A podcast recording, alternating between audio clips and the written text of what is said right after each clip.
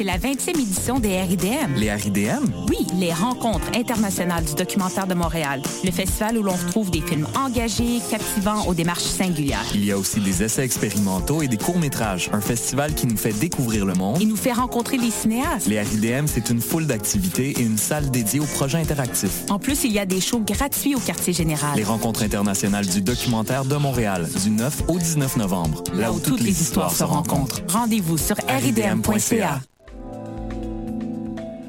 Je soutiens la réussite des jeunes. J'assure la sécurité alimentaire. Je facilite l'accès à un logement convenable. Je brise l'isolement social. Je bâtis des milieux de vie rassembleurs. J'aide une personne sur sept dans le Grand Montréal. Je donne à la campagne Centraide UCAM. centraide.ucam.ca.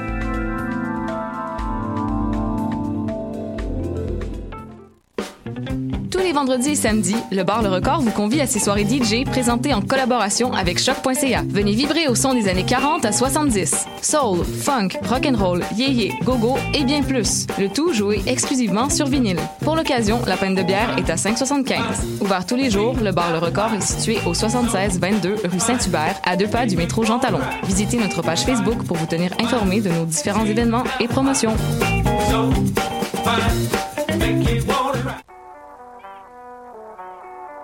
What a Day ici Robert Nelson de À la claire ensemble sur les ondes de choc.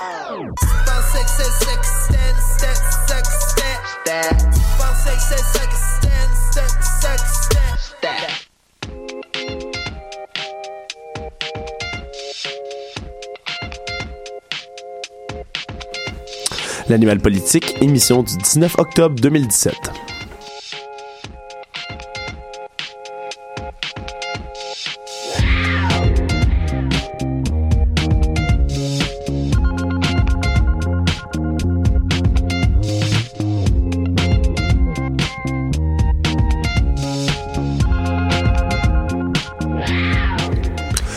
Bienvenue à tous nos chers auditeurs sur les ondes de choc.ca. Ici Alexandre Moranville, votre animateur de l'émission L'Animal Politique et je suis rejoint ici en studio par tous mes chers collègues et collaborateurs ici. Alors, j'ai Félix Lemieux, Félix Penneau. Ludovic Théberge, Cybelle Olivier Cloutier et la fantastique Catherine Charon à la régie.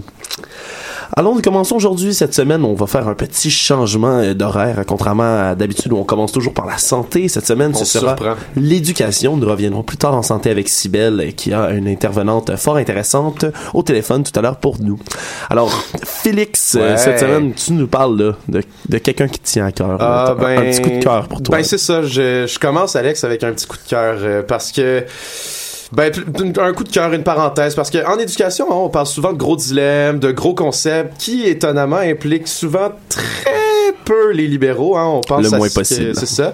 Euh, parce que dans les médias, on n'en retrouve pas tant. Donc, on peut, tu sais, les dernières semaines, j'ai j'ai parlé de la réforme, des examens des enseignants, des commissions scolaires hein, qui surfacturent le matériel scolaire tant de choses qui, moi, me font désespérer chaque semaine de pas voir Sébastien Prou, mon petit ministre préféré. Hein, il est vraiment pas très grand. Je sais pas si vous avez vu sa photo durant le remaniement ministériel où il serre la main à Philippe Couillard. Il arrive genre à l'épaule. Ouais, à peu près, à peu près. Eh bien, mon petit ministre préféré ne déclare rien sur l'éducation et continue de perpétrer sa subtile gouvernance avec bonhomie. Avec bonhomie. Ouais, ouais. Donc, petit mot, juste pour dire que ben, je suis triste de pas voir des vrais débats en éducation animer les médias plus régulièrement. Mais qu'en suivant la page Facebook de Sébastien Prou, au moins, j'ai l'impression que tout est rose dans le monde magique des écoles. Yes. Mention spéciale au fait que Sébastien Prou semble le seul euh, utilisateur de tout Facebook à utiliser le hashtag EduQC. Vous avez Euh, J'utilise des fois, là. euh, ben non, parce que j'étais allé, j'ai, utilisé le mot-clic, euh, puis j'ai regardé l'historique 2016-2017 du mot-clic, et il a été utilisé deux fois par le devoir et toutes les autres fois par notre cher Sébastien Proulx. Disons en plus que ces temps-ci, c'est pas le hashtag qui est le plus populaire sur les réseaux sociaux.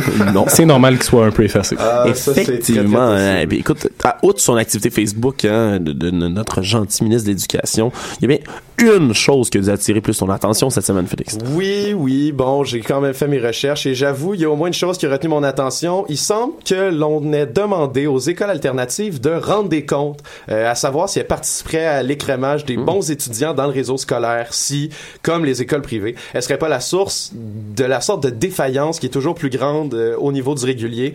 Euh, je m'explique. On sait que le réseau privé puis les écoles à programme enrichi, donc qui sont peut-être publics, procèdent à des examens qui sont sélectifs euh, puis qui ont tendance à filtrer donc les bons élèves des mauvais, hein, puisqu'il y a des examens d'entrée pour à peu près toutes les écoles secondaires euh, qui, ont, qui offrent quelque chose de plus qu'un programme régulier. Et euh, ben c'est ça, ça se fait aussi au, pu- au public avec les programmes spéciaux.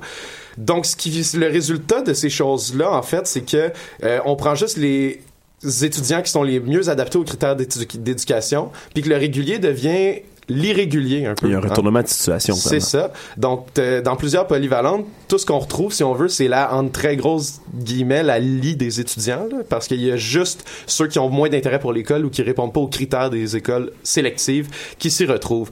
Et donc, on a lancé cette semaine la question, oui le privé, oui les programmes enrichis, mais est-ce que l'école alternative nuit aussi euh, à- au, au- au programme régulier des polyvalentes? Est-ce qu'on retrouve aussi euh, juste les meilleurs élèves dans les écoles alternatives? Puis même si, bien évidemment, les écoles alternatives ne procèdent pas au même genre de sélection, en fait. Non, vraiment pas. Fait qu'il y a- il y a des questions à se poser à ce niveau-là, vraiment. Oui, oui, absolument.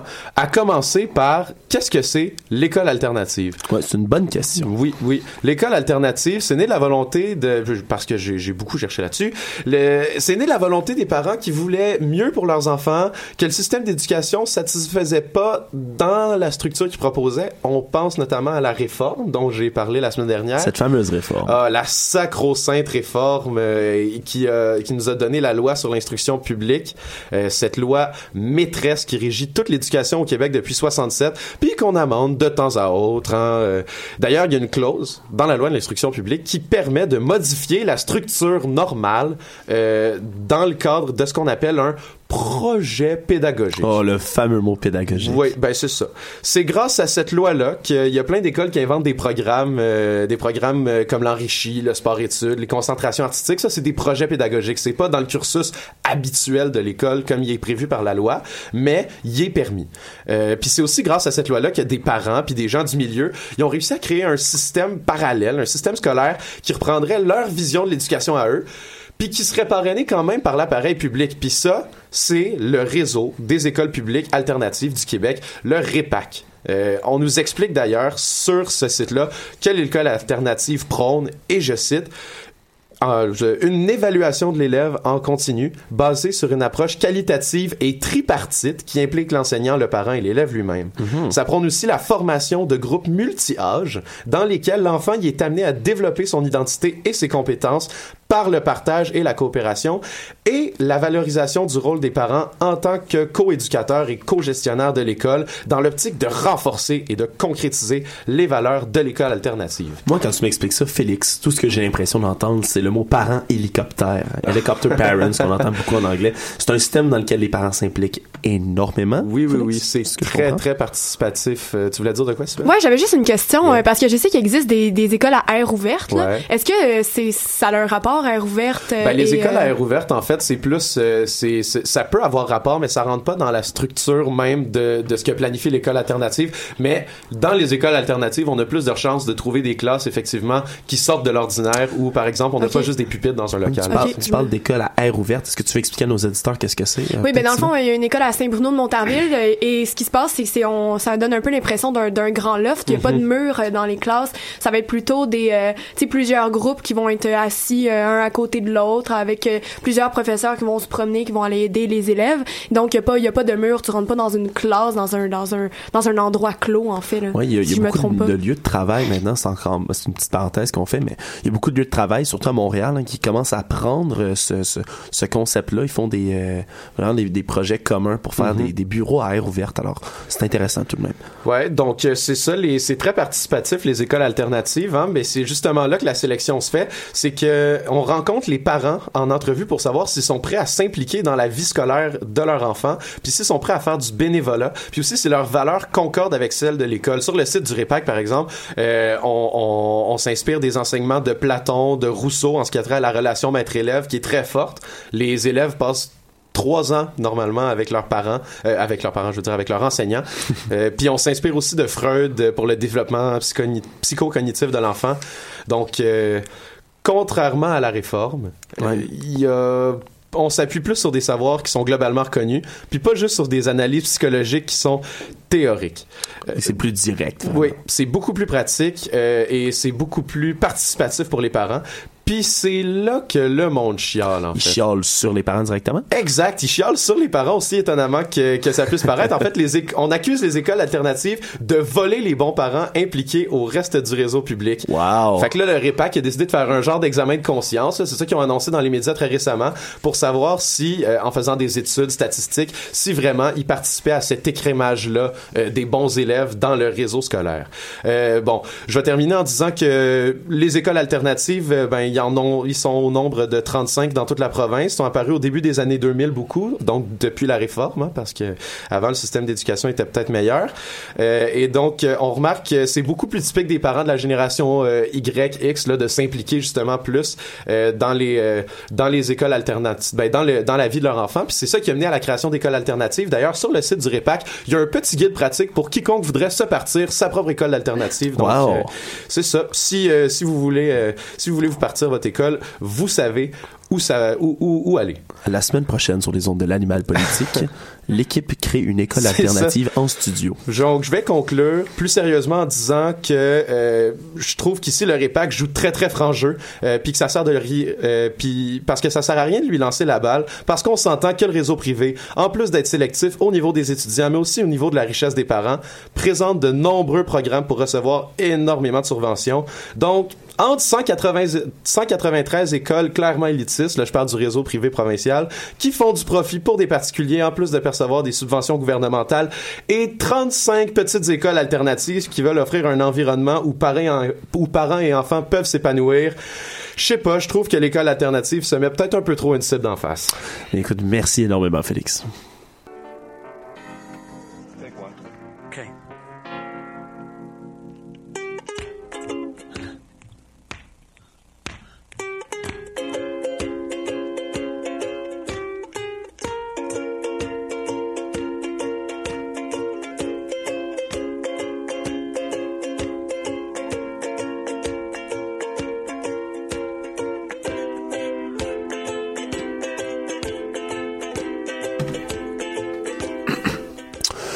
Poursuivons notre émission avec euh, le charmant Félix Lemieux. On, Hey, reste, bonjour. dans le, on reste dans le Félix. Écoute, euh, comme vous le savez, la semaine passée, il y a eu le remaniement ministériel hein, qui nous a offert des nouveaux visages dans l'équipe, hein, de, de notre charmant premier ministre. Euh, il y a certains qui verraient leur premier défi apparaître à l'horizon à ce moment-ci. Et oui, contrairement à Sébastien Prou qui a pu conserver son poste à l'éducation la semaine passée, on a un nouveau visage dans le ministère de l'Environnement.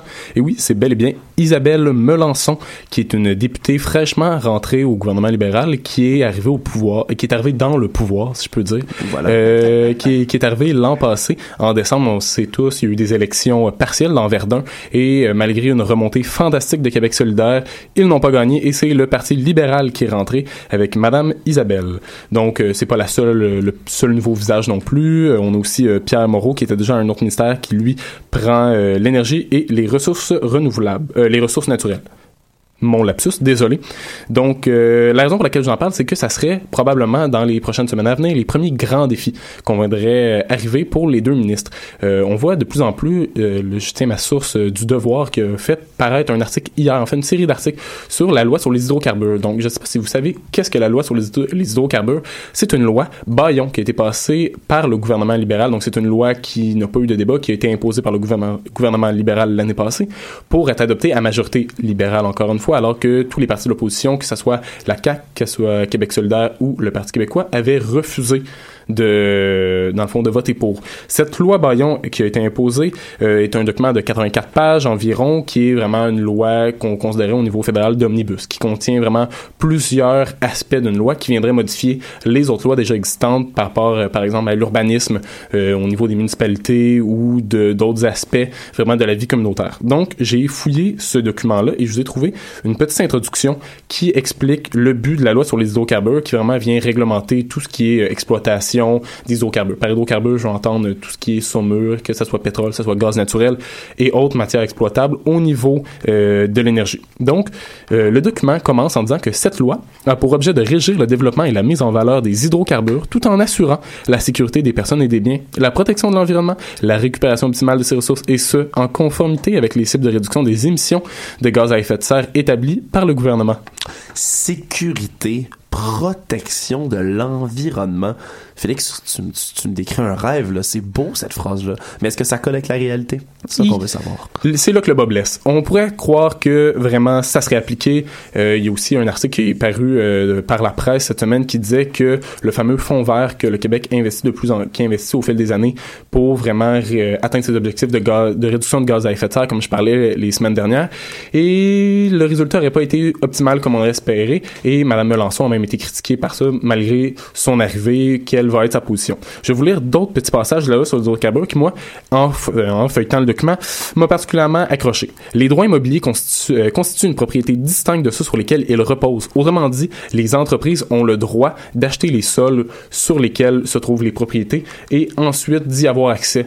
Donc, le propri la propriété... Sans posséder donc les titres de surface. Et voilà, c'est ah. vraiment différent. On a des titres de surface et on a des titres de sol. Alors, ils pourraient acheter le sous-sol chez moi, mais pas le reste en haut, c'est ça? Et voilà. Mais, une autre particularité de la loi, c'est qu'ils ont le droit d'y avoir accès.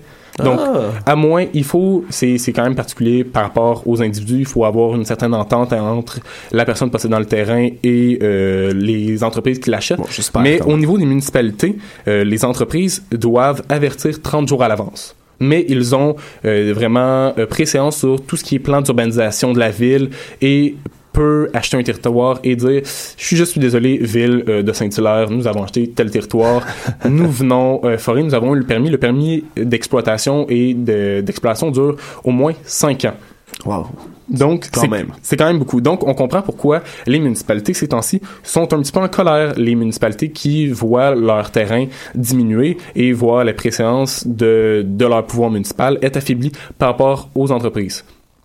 Voilà.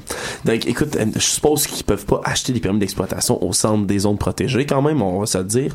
Euh, est-ce qu'on connaît la distance minimale entre les zones et les projets? En fait, c'est particulier. Pour tout ce qui est euh, des hôpitaux, de tout ce qui est vraiment de la ville, les, la réglementation va varier, mais c'est quand même un gros dilemme. C'est pour ça que tout ce qui est euh, municipal, les villes vont s'y opposer. Il y a un regroupement de 300 villes, dont Montréal, qui euh, conteste la décision du gouvernement qui a été élaborée la semaine, pas la semaine passée, mais l'année passée, qui est vraiment contre cette décision-là. Mais on a quand même certaines mesures par rapport à un plan d'eau, par contre, comme un lac. Ça peut se situer à 40 mètres, par contre, euh, du fleuve Saint-Laurent. Donc, on a le droit de créer une zone qui appartient à une industrie à 40 mètres du fleuve Saint-Laurent. C'est pas, pas, beaucoup, C'est minuscule. 60 mètres euh, d'un parc national ou d'une zone protégée pour ces espèces en voie de dispersion, seulement 60 mètres, et on a le droit d'acheter des permis, donc euh, des claims par rapport euh, au sol, dans des zones qui ont des cours d'eau, comme la rivière Richelieu. Donc ça peut être sous la rivière, par exemple. Ça pourrait être sous la, sous la rivière. Techniquement, la compagnie a le droit de posséder. Donc, c'est hier, c'est le ministre de l'énergie et des énergies euh, exploitables du euh, Pierre Moreau qui a annoncé que le gouvernement allait changer de cap avec le remaniement, remaniement ministériel. Ça allait changer un petit peu. On allait aller dans la direction des municipalités et on allait leur redonner plus vraiment d'autorité de pouvoir dire non aux entreprises.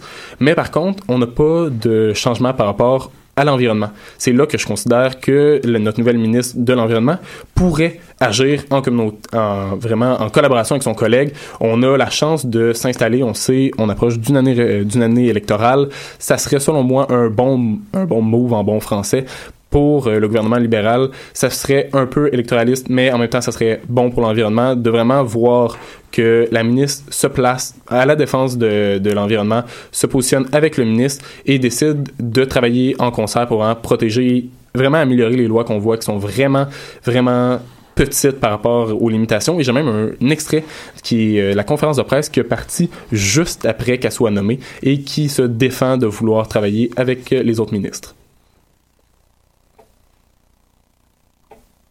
L'environnement lutte euh, contre, contre les, changements climatiques. Merci, Charles. Ben pour moi, là, c'est, j'ai ce chapeau et je vais le mettre. Et vous savez, un, conseil des ministres, ça travaille ensemble. Moi, j'ai un chapeau et je vais le porter avec euh, beaucoup euh, de, de joie, mais euh, je suis une travaillante. Je vais travailler les dossiers, je vais travailler avec les collègues, je vais travailler aussi avec le caucus. Alors, elle va prendre ce chapeau, ce chapeau lui fait et elle va le mettre. C'est ce qu'on Ce dire. magnifique chapeau, j'espère qu'elle va le porter, j'ai espoir et ça serait fantastique. Électoraliste ou pas, on, on va se le dire, on espère qu'elle va travailler dans la direction de l'environnement. Merci beaucoup Félix, comme d'habitude. Nous partons maintenant en musique avec Poupée Vaudou de Zen Bambou.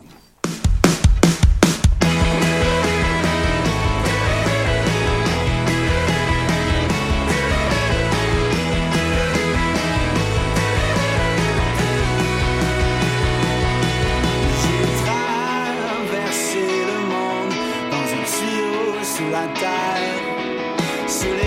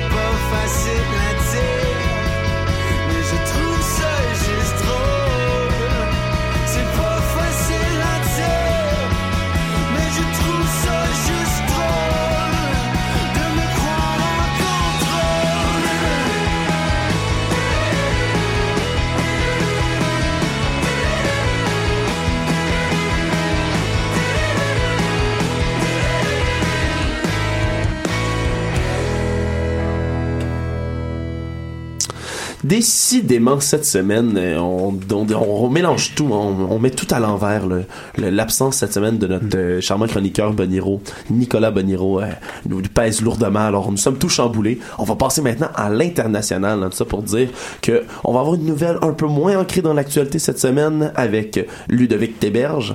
Euh, la semaine dernière, tu- on apprenait que la libération du Canadien Joshua Boyle et son épouse Caitlin Coleman, j'espère que je le prononce Ouais, bien, ouais. et de leurs trois enfants, hein, ils ont été capturés, eux, en 2012 en Afghanistan. Euh, puis je pense que tu vas être capable de faire le point sur cette situation-là parce que c'est hors du commun tout de même comme, euh, comme situation d'otage. On s'en parler. Ouais, ben c'est ça, ça a sorti euh, quasiment dans les mêmes euh, dans les eaux lorsqu'on faisait l'émission euh, la semaine dernière et ça a été beaucoup médiatisé. Euh, je suis ici pour faire un petit peu un éclaircissement là-dessus. Et euh, donc si on revient au fait, ben le couple avait été euh, enlevé à une quarantaine de kilomètres de Kaboul en Afghanistan, dans une région qui est considérée par le Canada comme étant non sécuritaire. Mais là, je regardais ça non sécuritaire, c'est quoi? Tu sais, OK, c'est pas sécuritaire, mais selon le Canada, bon, si vous avez fait un peu des voyages, euh, bon, pack-sac dans votre vie, vous avez sûrement été sur le site voyage.gc.ca et avez vu que ben, certains avertissements peuvent être émis euh, selon une destination. Euh, c'est des trucs qui sont un peu globaux pour savoir, bon, ben, c'est dangereux. C'est mis a- à jour régulièrement, Oui, vraiment, ça. Très régulièrement. Donc, il y a quatre, euh, il y a quatre types euh, d'avertissements. Euh, il y a prenez les mesures de sécurité normales. C'est comme, ben, comme c'était au Canada, que tu te promènes dans les rues. Euh, fais juste être sécure. Faire preuve d'une grande prudence. Éviter tout voyage non essentiel et éviter tout voyage. Bon, bien sûr, l'Afghanistan se classe dans, la quatrième, dans la quatrième catégorie. On dit de, de l'Afghanistan, vous ne devriez pas voyager dans ce pays, ce territoire ou cette région. Si vous y trouvez déjà, vous devriez envisager de partir. Si vous pouvez le faire sans danger. C'est sans équivoque, hein. C'est ça. Euh, mais les Canadiens sont vraiment sont libres euh, de décider euh, s'ils veulent rester, s'ils veulent quitter. C'est le Canada ne fait qu'émettre euh, des recommandations. J'ai été regarder les exemples de pays qui se trouvent là-dedans. Ben, on a l'Irak, le Yémen, le Soudan du Sud, la Somalie. On a aussi les Caraïbes parce que c'est pas nécessairement Ah à cause du terrorisme, mais des îles comme Porto Rico, tout ça. Après les ouragans. C'est pas des places qui sont idéales pour euh, des J'y avais, je n'y conditions, avais même pas pensé. Euh, et j'ai dû aussi regarder un peu par rapport aux otages, tout ça. Il y a un site qui s'appelle Inter Intel Center euh, qui repère un peu les otages dans le monde, tout ce qui est officiel. Et en Afghanistan, euh, je pourrais pas vous dire par contre si les résultats ont été un peu updatés après. Euh, ben, j'imagine que c'est euh, après. Il y en a six présentement. Euh, c'est quand même un des pays qui a beaucoup beaucoup d'otages, mais ça ne fait pas le poids face à la Libye qui en a 34. Oh, ok. On, on, on s'y attendait quand même, mais c'est quelque chose. Pourquoi ce Canadien-là, lui, a voulu aller là-bas s'il y a autant de recommandations de ne pas y aller, là? Parce qu'on va pas, on s'entend entre nous, on va pas en Afghanistan pour le fun. Pas pour des vacances, surtout pas avec sa ce- femme. c'est ça. Ce Canadien-là, ben, étant en voyage euh, dans le coin de l'Asie, euh, il a fait de la Russie, Kazakhstan, d'autres pays, tout ça, et il a décidé d'aller en Afghanistan avec sa femme qui était enceinte à ce moment-là. euh, Les pour, bonnes idées. pour aider des villageois. Et je cite, qui vivent dans l'Afghanistan profond contrôlé par les talibans, où aucun organisme non gouvernemental, travailleur humanitaire ou gouvernement n'a été capable d'apporter l'aide nécessaire. C'est un bon Jack. Euh, je, veux dire, c'est bien intentionné, là. On, on- on s'excuse euh, d'avance, l'animal politique, de rire en ce moment au studio. Nous ne rions pas de son malheur, mais c'est quand même téméraire, on va se le Ouais. dire. C'est téméraire. Leroy Jenkins. Et c'est ça. Bon, il, il a été. euh, donc, il a été pris en, euh, en otage. Euh, il a vécu pendant cinq ans dans des conditions qui étaient ignobles. Et c'est finalement le Pakistan qui, grâce euh, au, au, euh, service secret américain, des renseignements qu'ils ont obtenus, qui ont réussi à repérer euh, la, une camionnette qui transportait les otages euh, lors du déplacement. Ils l'ont, ils l'ont intercepté et finalement ont repris possession des otages pour les libérer. Fait que c'est un, un mouvement un peu du Pakistan que Donald Trump a bien aimé. Il dit que ça pourrait enligner vers une réconciliation. Trudeau aussi a bien apprécié. Alors, est-ce qu'on peut dire que si euh, il n'y avait pas eu euh, cette collaboration-là avec les services pakistanais, euh, s'il n'y avait pas eu d'intervention, il serait encore et toujours détenu? Ben, ça, on ne sait pas, parce que, bon, qu'est-ce qui aurait pu arriver? Mais j'ai regardé un petit peu et je ne sais pas si vous êtes au courant, mais le gouvernement canadien ne paye pas de rançon. Ça a été clair, ça fait longtemps, ça a été ça sous Trudeau, sous Harper, on ne veut jamais payer de rançon. Donc j'ai regardé, il y avait un article de Radio-Canada qui est sorti sur le sujet dans les, dans les derniers jours et ils ont interviewé des spécialistes en sécurité. Pour eux, ben, c'est pas surprenant euh, parce que justement, on veut éviter que ça devienne, euh, que les, euh, que les otages deviennent des cibles. Donc si vous payez la rançon, ben c'est facile, euh, c'est facile pour des talibans de dire ben on va cibler les Canadiens. Euh, mais à part ça, je veux juste revenir aussi sur euh, pourquoi le Canadien le Canada n'intervient pas euh, dans des places comme ça. Ben il y a peu de renseignements, il y a peu de contacts. Euh, c'est des zones qui sont difficiles pour lui. Et c'est sûr que les États-Unis ne, ne font pas le poids. Ben le Canada ne fait pas le poids face aux États-Unis, qui a des services services secrets énormes. Donc souvent, ça va être plus les États-Unis qui vont essayer de, de faire des trucs en collaboration avec des pays. Euh, on se rappellera qu'il y a un Torontois qui avait été euh, libéré l'an dernier. Ouais, effectivement. Euh, et le Canada avait dit qu'il y avait eu l'aide du Qatar aussi. Donc c'est euh, c'est souvent comme ça.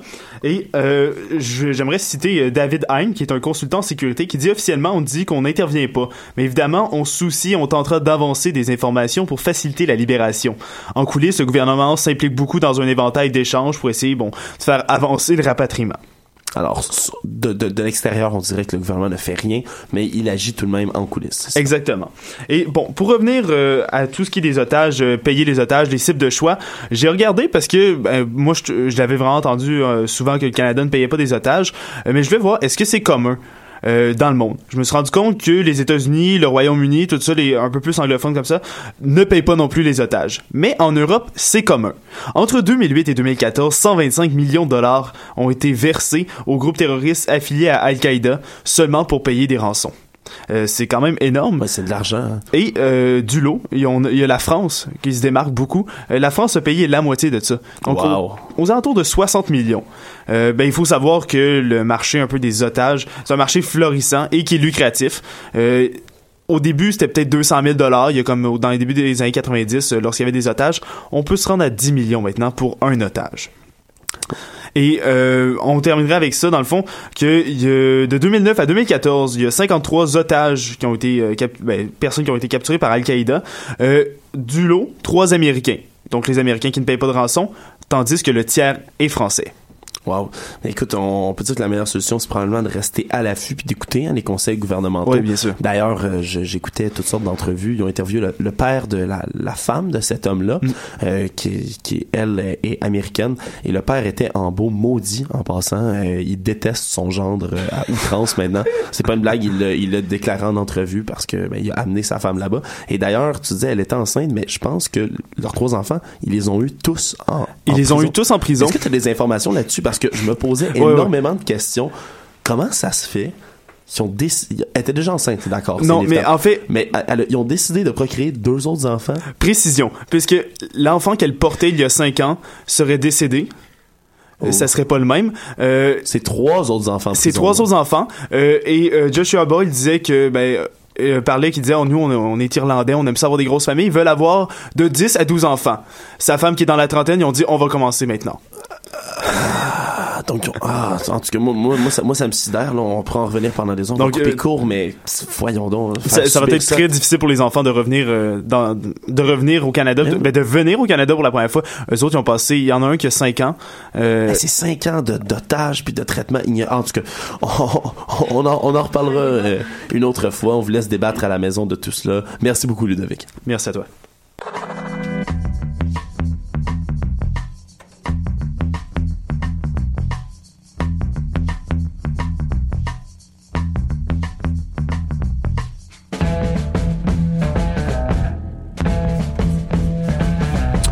Passons maintenant euh, de l'autre côté de la vitre, hein, l'autre côté du cadre, avec euh, Catherine Charon. Ici, euh, on a eu des très bonnes nouvelles hein, qu'on a reçues en début de semaine pour les petites entreprises de la part du gouvernement fédéral. On parle ici d'une réduction d'impôt de 7500 dollars.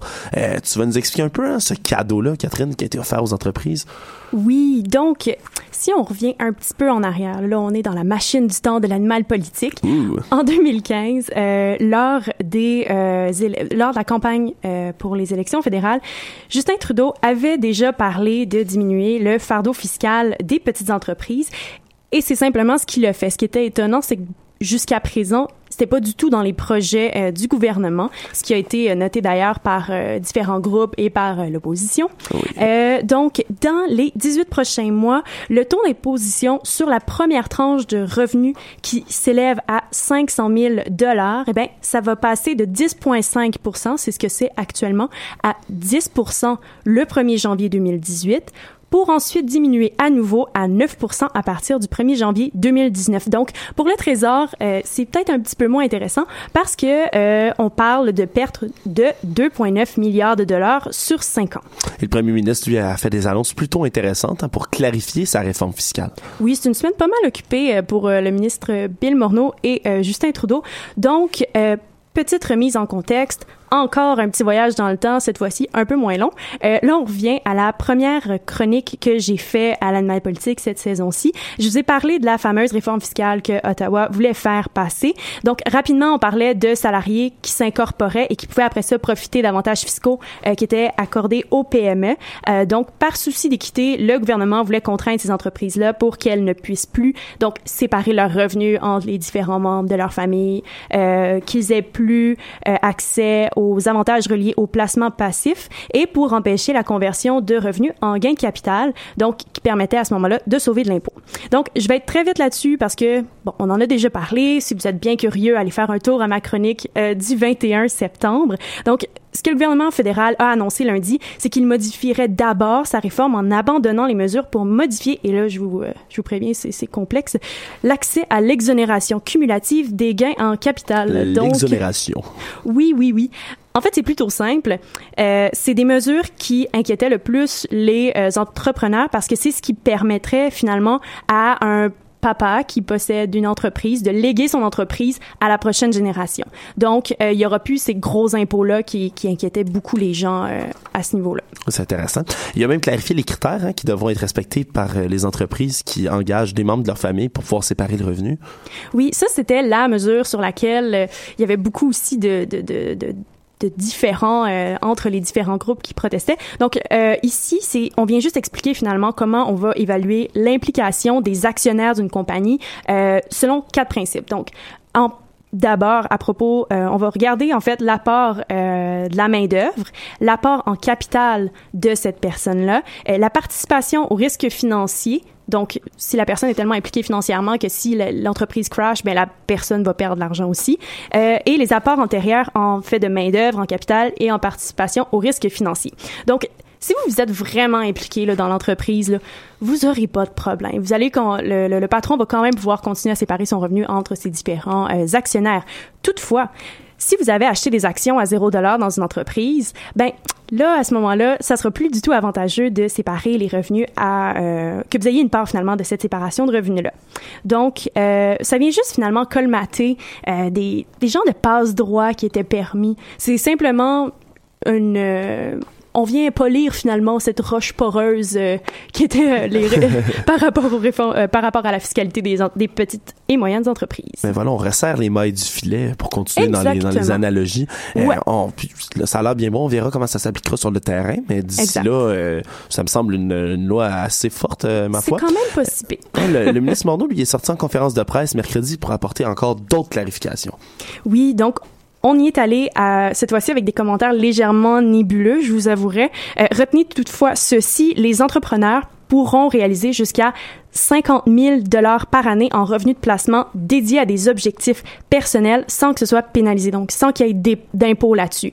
Donc, n'oubliez pas que ça ne touche pas euh, les placements qui sont faits pour euh, euh, permettre à l'entreprise de grandir. Puis, ça ne touchera pas non plus les les placements qui avaient été faits avant que cette loi euh, entre en fonction.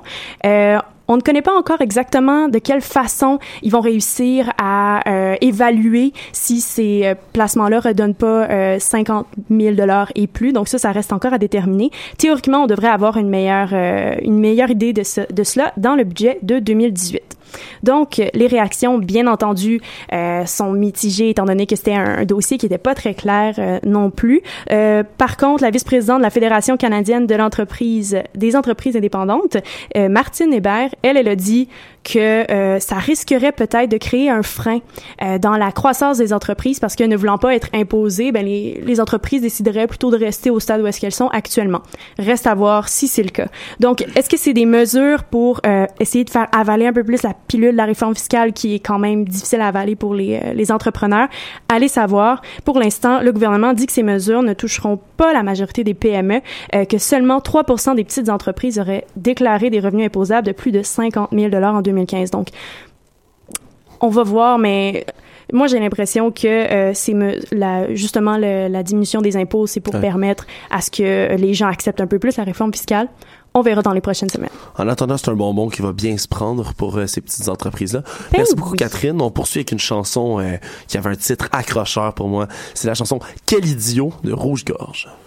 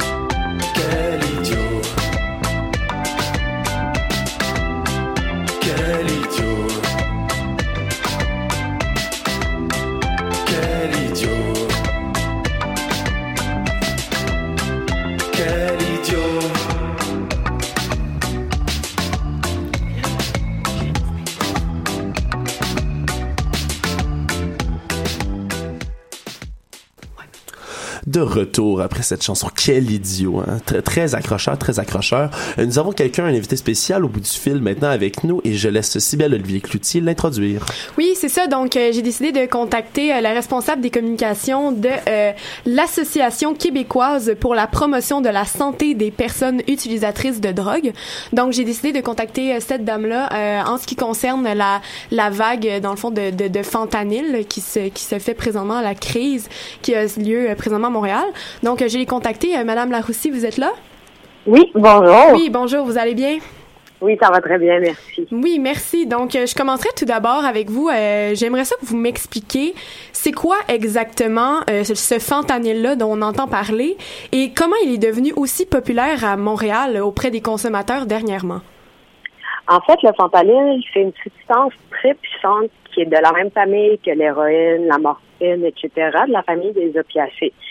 C'est un produit qui est, qui est un produit, en fait, directement lié au capitalisme, car il coûte vraiment moins cher à produire. Donc, euh, le prix est comme 400 fois moins cher que l'héroïne à produire, donc, ce qui fait qu'il se retrouve sur nos marchés.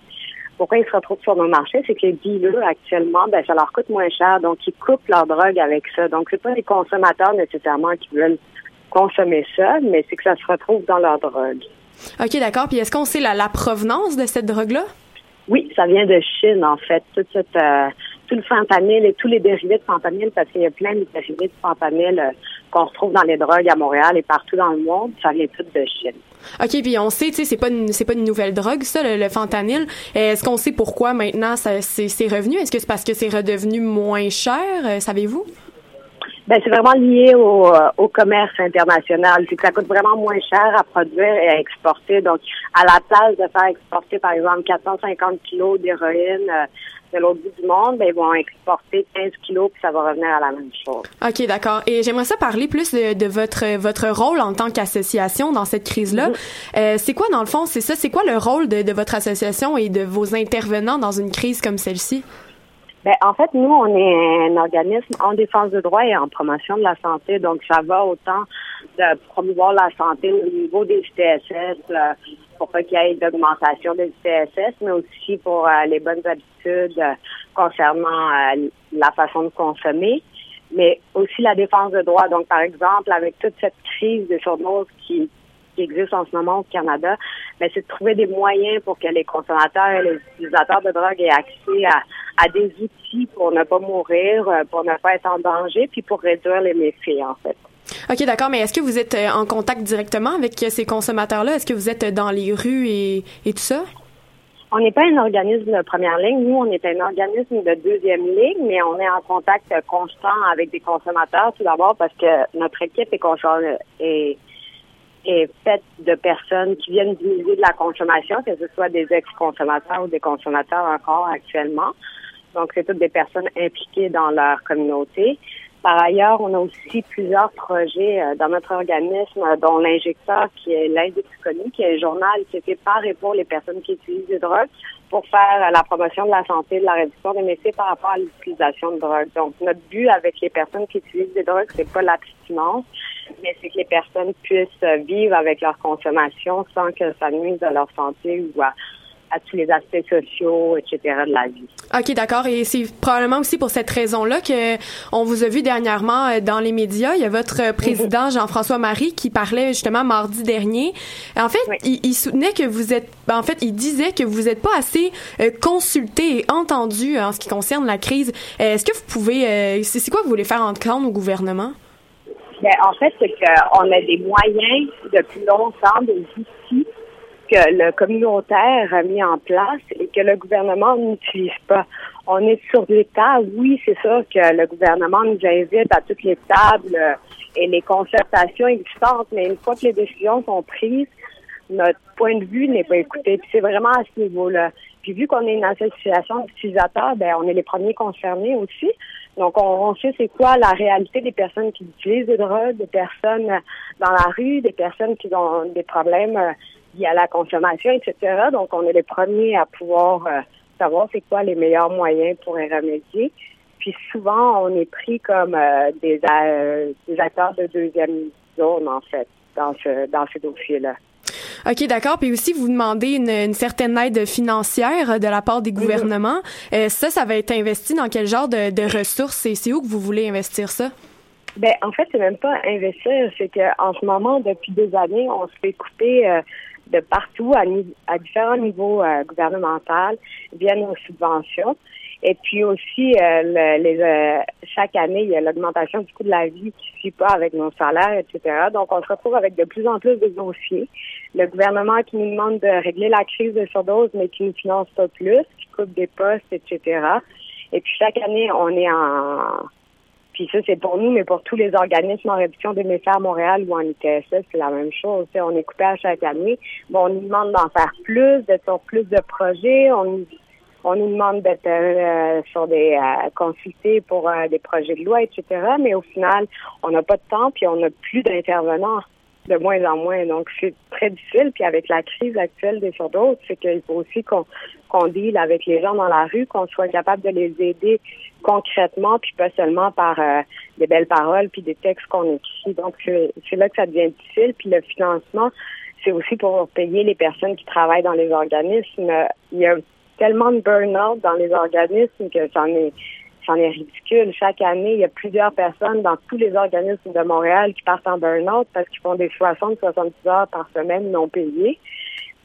puis que ça s'accumule, ça s'accumule, puis que on se retrouve avec des trous de service, donc les utilisateurs se retrouvent sans service aussi, donc c'est vraiment un problème à ce niveau-là. Mais oui, évidemment, c'est certain que si vous n'avez pas d'intervenant, euh, c'est vous pouvez pas être- vous pouvez pas agir d'une quelconque manière. Puis justement, vous parliez de de, de ressources que vous voulez avoir.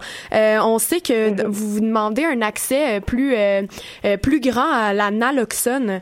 Euh, Est-ce que vous pourriez juste nous expliquer rapidement qu'est-ce que la naloxone et c'est quoi le problème euh, quant à son accès?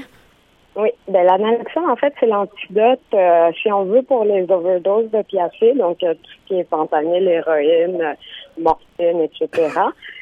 Euh, théoriquement, le gouvernement, puis même M. Barrett avait annoncé il y a deux semaines que c'était accessible partout, etc.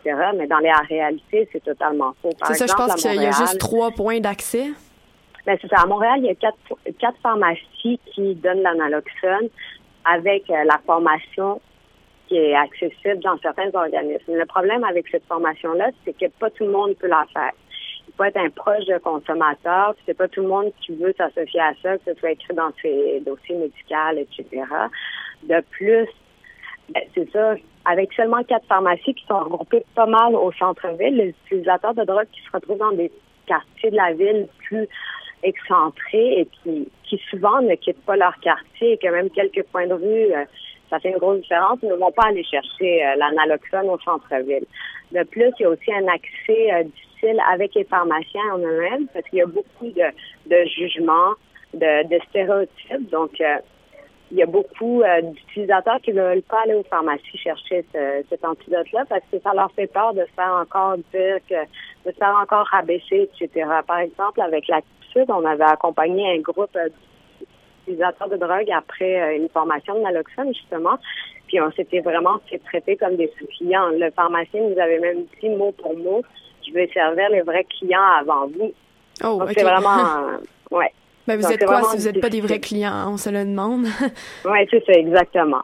Mais je vous demandais, tu sais, aussi, vous parlez euh, de. Est-ce que c'est les, les, assouplissements que vous demandez au, au gouvernement, euh, tu sais, vous les demandez en lien avec les sites d'injection supervisés? Mm-hmm. Est-ce que ça a un, un lien, justement, avec euh, l'analoxone ou c'est quelque chose de, de, de complètement parallèle?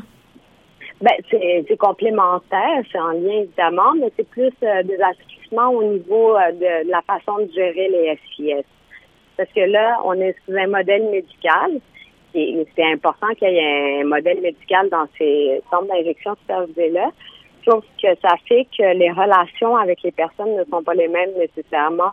L'intervention que les intervenants vont faire dans les SIS ne va pas être la même. Il y a aussi toute une question de, par exemple, vu que c'est associé au CIUS, les SIS actuellement, ben, ça prend des mois pour demander d'installer une tablette. Donc, tu sais, pour, pour que les gens se sentent chez eux à un moment, pour qu'ils se sentent à l'aise de venir, puis que il y ait plus de monde qui viennent là pour qu'ils soient en sécurité, ben c'est difficile en fait parce que c'est très euh, médical, ça ressemble à un hôpital, c'est pas c'est pas facile à gérer, les heures d'ouverture non plus, etc. Donc c'est vraiment plus à ce niveau-là qu'on demande des, des assouplissements dans les SIS. Bon, d'accord. Ben, écoutez, madame, je vous souhaite que le plan d'action euh, que le, le gouvernement a parlé devienne euh, de, de l'action euh, concrète.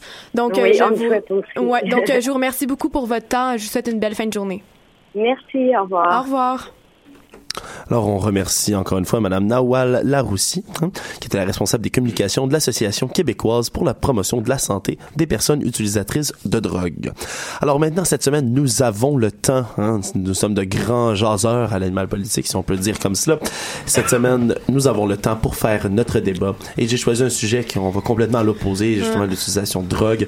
On arrive dans cette fameuse vague, le hashtag MeToo, hashtag moi aussi, hein, avec toutes les dénonciations. On a vu hier et aujourd'hui, euh, les coquins de la société hein, ont été pris en flagrant délit.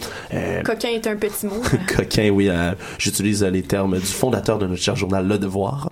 Alors, ouais, il y a des têtes qui ont roulé. Moi, j'embarque dans tout ça. On parle toujours, c'est des gens qui sont en situation de pouvoir, hein, qui, qui effectuent des abus comme ça le plus souvent. Euh, je vais aller au cœur du pouvoir, pouvoir même. Le gouvernement, il y a eu des allégations euh, de, de- de- d'harcèlement, d'agression sexuelle dans les dernières années. Avec Jerry Sklavounos, notamment. Exactement. C'est celui à qui je pensais. Euh, Est-ce que vous, qu'est-ce que vous croyez que le gouvernement devrait prendre comme mesure pour empêcher que ce genre de débordement-là arrive au sein même du gouvernement, hein, quand même? Ben, premièrement, moi, je dirais que justement, cette vague-là de MeToo, ça, ça donne une, une voix aux, aux personnes qui sont agressées. Donc, peut-être vraiment de.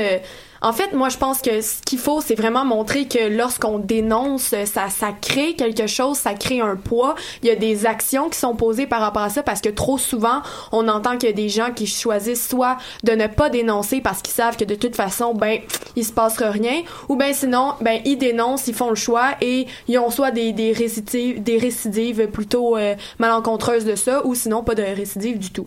Donc, euh, je crois que le fait de d'encourager, d'en parler beaucoup au sein même, ou de peut-être juste donner, euh, je sais pas, euh, quelqu'un en particulier à qui parler de ça, et sachant que ça ferait un changement, je crois que déjà ce serait un bon début. Euh, J'en disais avec Catherine justement avant l'émission.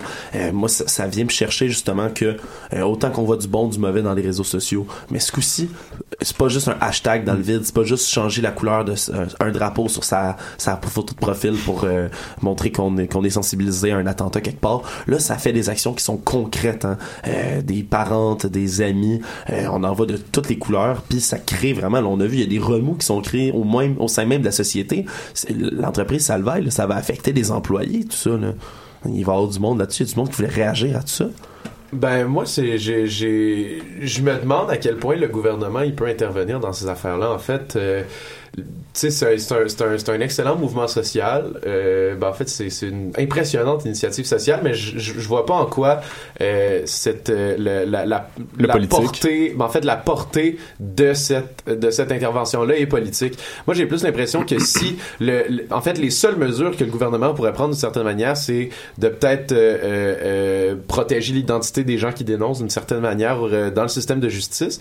Mais outre ça euh, les gens qui font ça, effectivement, utilisent des relations de pouvoir, not- notamment. Les, ben, en fait, les gens qui, qui, qui font du harcèlement ou, ou des agressions, souvent utilisent des relations de pouvoir. Mais je vois pas comment les endiguer, si ce n'est que par euh, une, une- des genres de mouvements sociaux comme ça. Là. Ouais, les mouvements sociaux, mais tu sais, moi, je pensais aussi peut-être, je sais pas. Ouais, vas-y, Catherine, en studio. Ben, tu sais, on va peut-être trouver que je pousse un peu la chose, mais euh, on, quand il y a des accusations qui sont portées, on, on considère l'accusé comme étant euh, non coupable jusqu'à preuve du contraire. Est-ce que dans ce genre de situation-là, ça vaudrait peut-être pas la peine de changer carrément euh, le, le statut d'un accusé? Genre coupable jusqu'à preuve du contraire? Ouais. Ben, Mais en France, il fonctionne comme ça. Hein. C'est, tout le système de justice est fait comme ça en France. Ça, ça peut devenir un terrain vraiment glissant. Je- Ouais. je- je- mon Ouais. but n'est pas de faire l'apologie aucunement des personnes qui ont été dénoncées, mais de décider dans, dans, un, dans un état de droit que certaines personnes sont considérées coupables jusqu'à preuve du contraire, dans, alors que le reste l'est pas, ça peut faire le début de... ça peut faire un effet boule de neige. pourquoi dans certains domaines ça le serait, pourquoi dans d'autres domaines ça le serait pas, là-dessus, je, je Ouais, vais m'opposer. Je considère pas que ça devient une bonne idée. Ça, ça stigmatise et au contraire, c'est bon, ça va, ça va renforcer. Oui, je peux comprendre l'effet de ça va renforcer les dénonciations, mais je crois qu'on peut y arriver d'une autre façon, que ce soit par la conscientisation, euh, l'éducation sexuelle, dans les- le retour des cours d'éducation sexuelle, de démontrer aux jeunes que des, des comportements comme ça, pas, pas les dénonciations, mais les personnes qui font les Ouais. ajustements, c'est inacceptable. Et on, le- ça peut paraître anodin, mais on a vu euh, le, le maire sortant de, de Nicodère euh, proposer hier des, la remise des cours euh, de des cours sur la sexualité dans les écoles, justement dans la lancée de tout ce Ouais, qui mais- était par rapport à je- Il n'y a, il y a pas trop le choix parce que Eric Salvaille puis euh, Était un de ses bons amis. ouais, Lozon, deux, deux de ses très bons amis aussi. Hein, fait que faut, faut s'en souvenir ça. Euh, moi, je- j'aurais juste voulu revenir sur euh, sur un point euh, que tu as dit au, au départ en parlant de qu'est-ce qui va se passer pour les travailleurs dans le fond de ces entreprises-là. Ben, en fait, je voudrais, je, sais pas si vous avez entendu ce matin Radio-Canada, on a demandé justement à Louise Richer, euh, qui est très proche de l'école de, de l'humour, ce n'est pas la fondatrice, euh, qui était connaissait aussi Monsieur Roson et qui a dit il faut euh, faire attention aussi de dissocier l'homme de l'entreprise.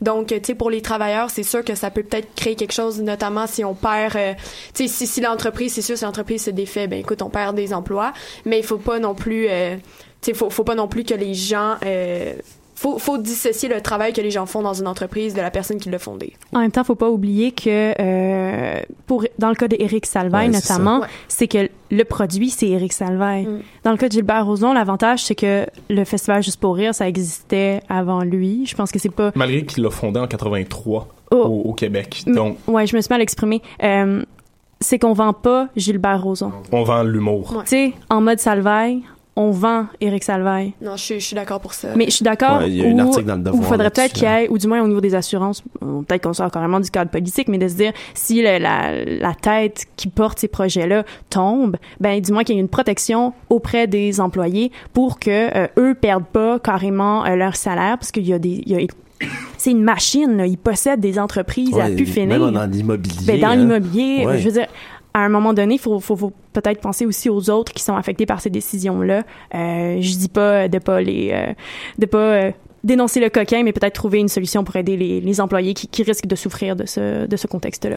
Alors, écoutez, on va suivre dans les prochains jours. Hein, et, euh, Peut-être la semaine prochaine, on aura d'autres de ces dénonciations-là euh, qui vont arriver. Alors, euh, je, je vais demander à tous mes collaborateurs et à vous également, chers auditeurs, de rester à l'affût pour de- des comportements du genre. On compte là-dessus. Alors, euh, je remercie tous mes collaborateurs, d'ailleurs, parlant d'eux, Félix Lemieux, Félix Penneau, euh, Cybelle Olivier Cloutier, Ludovic Théberge, Catherine Charon. C'était Alexandre à l'animation. On se voit la semaine prochaine.